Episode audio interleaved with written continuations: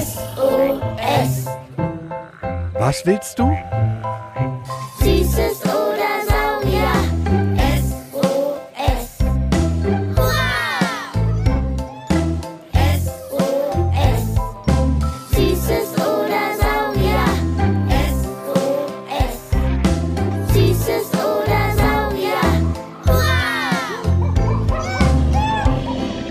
Ein Podcast für alles, was krabbelt, Stampft blubbert. und fliegt. Wir haben Süßes. Und wir haben Saurier. Heute mit Sich heranschleichenden Zungenkünstlern. Den Schlangen.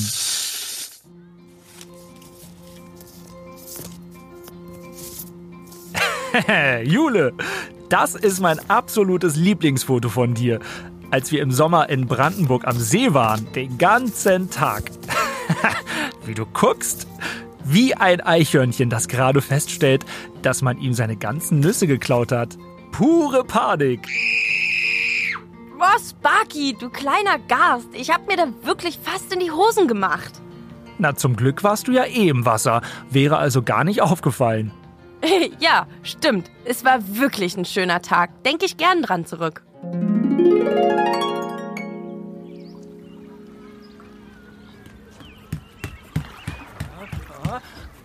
Arschbombe! Boah, Sparky, das war eine 11 von 10. Jetzt ich. Naja, eher so ein kleiner Arschklatscher, hm?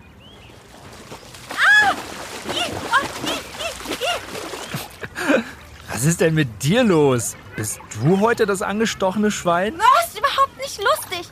Mist, verdammt, da war eine Schlange im Wasser. Die kam plötzlich aus dem Schilf. Jule, hier gibt es doch keine Wasserschlangen. Doch, Sparky, das war eine. Die ist so in Schlängellinien auf mich zugekommen. Die war bestimmt giftig. Wir sind hier in Brandenburg. Hier gibt's doch gar keine giftigen Schlangen. Oh, jetzt tu nicht so. Zoe, die wohnt auf Rügen, hat sich bei uns gemeldet und sie hat auch schon häufiger Schlangen gesehen. Ich und mein Bruder zelten öfters mal im Garten.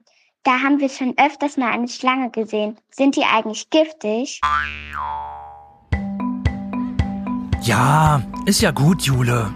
Ich bin mir da jetzt auch nicht so sicher. Weißt du was? Komm, wir rufen Jakob an. Der arbeitet im Museum für Naturkunde Berlin und hat schon jahrelang eine Schlange. Und außerdem ist er Tierarzt. Der kennt sich bestimmt aus. Der weiß auf jeden Fall auch, ob das im Wasser wirklich eine Schlange war. Meinst du wirklich, du hast hier Empfang? Ist doch Brandenburg. Gibt's doch kaum Netz. Naja, versuch du mal den Jakob zu erreichen. Ich leg mich in die Hängematte und lese meinen Comic weiter.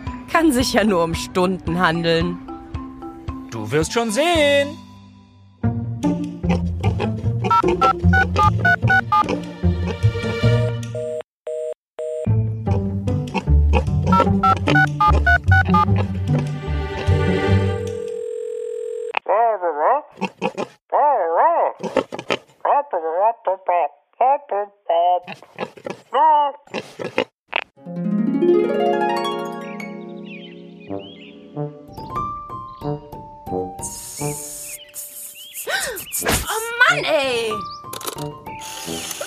Das wird ein schönes Foto. Oh, Sparky, bist du heute ein Stänkerschwein? Los, erzähl. Was sagt Jakob wegen der Schlangen? Nicht so eilig.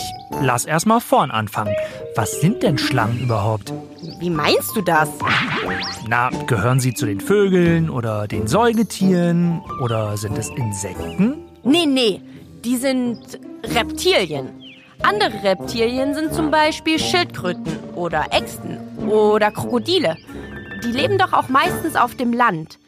Sagt man nicht auch Kriechtiere? Das klingt schon mal sehr, sehr gut.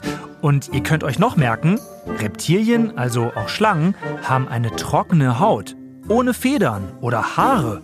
Und sie legen meistens Eier. Und aus denen kommen dann fertige Babyschlangen, die ab sofort alleine ohne Mama oder Papa durch die Natur ziehen. Okay, okay, das ist wichtig für den Hinterkopf. Aber was ist denn nun mit Zoes Frage? Sind die giftig? Sind die gefährlich? Schlangenexperte Jakob gibt Entwarnung. In Deutschland braucht man vor Schlangen im Grunde keine Angst zu haben. Es gibt in Deutschland eigentlich nur eine giftige Schlange, die Kreuzotter, die ist sehr, sehr, sehr selten. Zu meinem großen Bedauern. Ich, früher sah ich immer noch manchmal Kreuzottern auf Usedom, aber seit Jahren schon nicht mehr. Ich, ich schon, also ich bestimmt seit zehn Jahren keine Kreuzotter mehr gesehen, obwohl ich immer suche. Also ist es vermutlich wahrscheinlicher, von einem Blitz getroffen zu werden oder im Lotto zu gewinnen. Und das ist ja nun schon höchst unwahrscheinlich. Naja, was aber wenn doch? Dann ist das unangenehm, aber alles wird wieder gut. Neben der Kreuzotter gibt es übrigens noch eine giftige Schlange. Die ist aber noch seltener in Deutschland und kommt eher in der Schweiz oder Österreich vor. Aspisviper. Aber auch da sehr, sehr selten. Und im Urlaub? Wie sieht's denn da mit Giftschlangen aus? Also überall auf der Welt. Da gibt es mehr als die zwei in Deutschland. Aber auch hier wieder keine Panik, sagt Tierarzt und Schlangenexperte Jakob.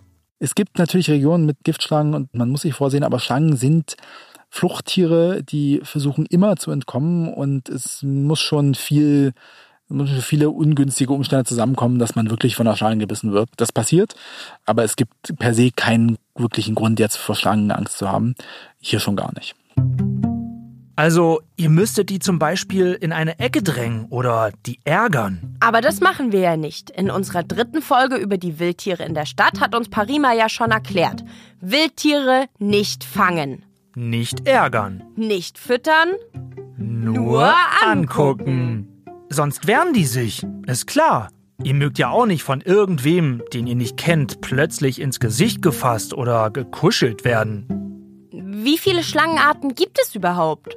In Deutschland gibt es sieben Schlangenarten. Weltweit über 3000. Und was sagt Jakob wegen der Schlange im Wasser? Wenn man hier einer Schlange begegnet in Deutschland, ist es in fast allen Fällen eine Ringelnatter. Zum Beispiel passiert das, wenn man baden geht, jetzt im Sommer. Und eine Ringelnatter, die könnt ihr ganz einfach erkennen. Die sind so dunkelbraun bis vielleicht dunkel olivgrün und manchmal sehen die fast schwarz aus, je nachdem in welchem Hintergrund man die sieht.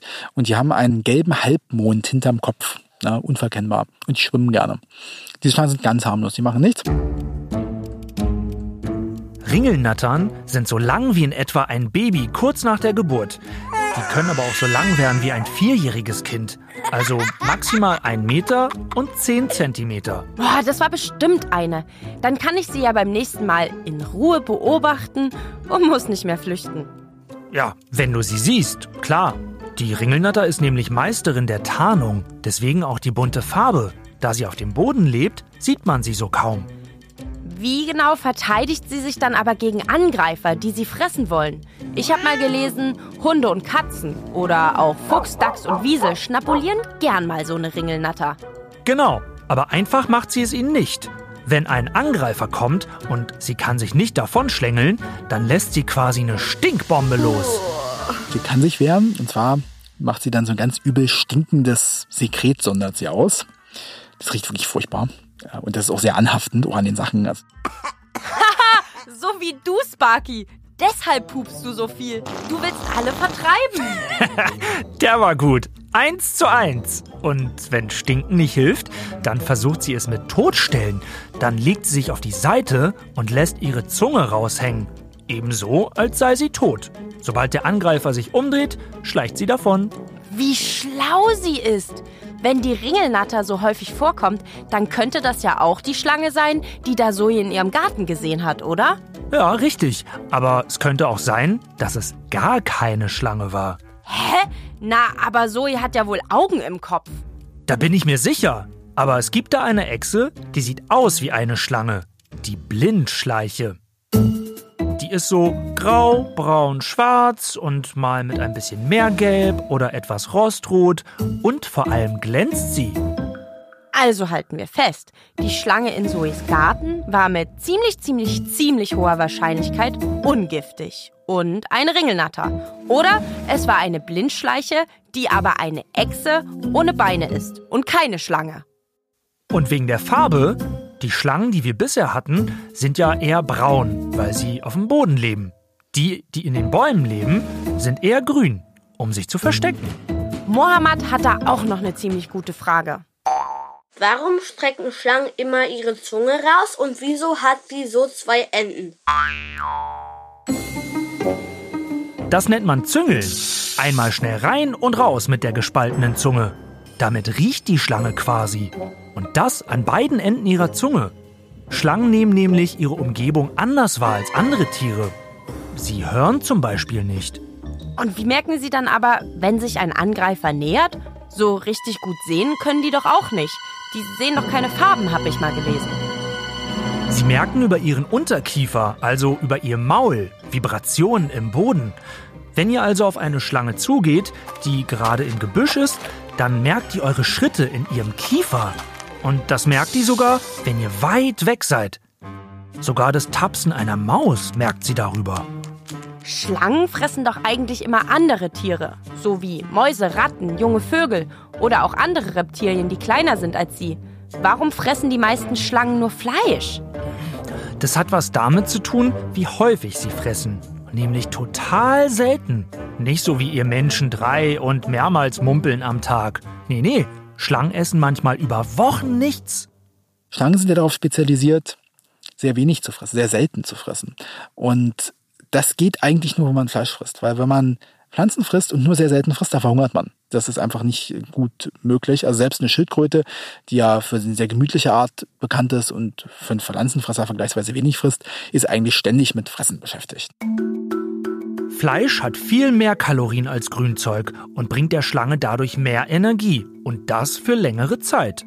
Und wenn es mal acht Wochen dauert, wenn es mal drei Monate dauert, wenn es mal ein halbes Jahr dauert, ist auch okay. Ne? Aber dann brauchst du eben wieder mal eine Maus. Und das würde sie einfach nicht aushalten, wenn sie das machen würde mit Salat.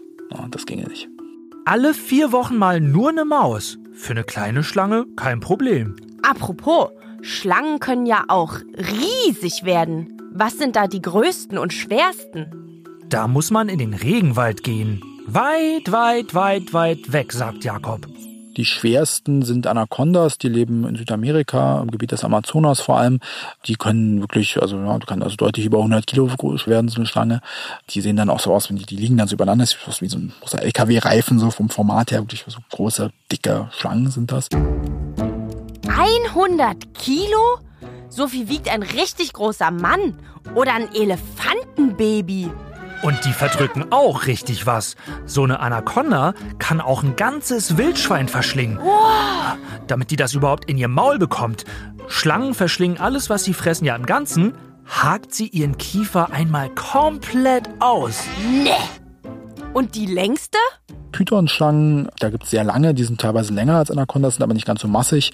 Durchaus über fünf, sechs Meter lange Schlangen, das gibt's. Ne? Oft hört man also zehn Meter lange Schlangen, sowas. da gibt's wenig wirklich gute Belege, dass es sowas gibt. Die sind also so lang wie zwei hintereinander parkende kleine Autos. Die kleinsten Schlangen, die es gibt, sind im Übrigen so groß wie Regenwürmer und können deshalb auch mit Würmern an sich verwechselt werden. Ist das dann eine Wurmschlange oder ein Schlangenwurm?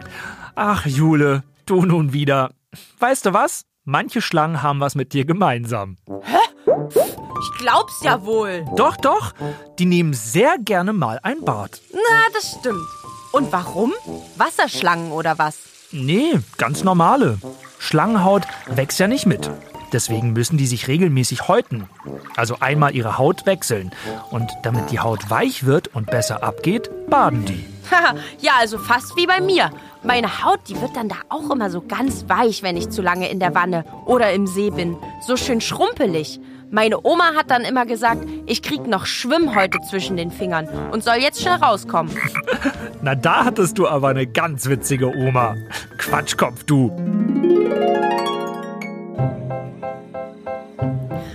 Ach, das war so ein lustiger Tag im Sommer und seitdem habe ich auch keine Angst mehr vor Schlangen. Warum auch? Wenn ein Fisch im Wasser schwimmt, renne ich ja auch nicht davon, sondern gucke gespannt hin.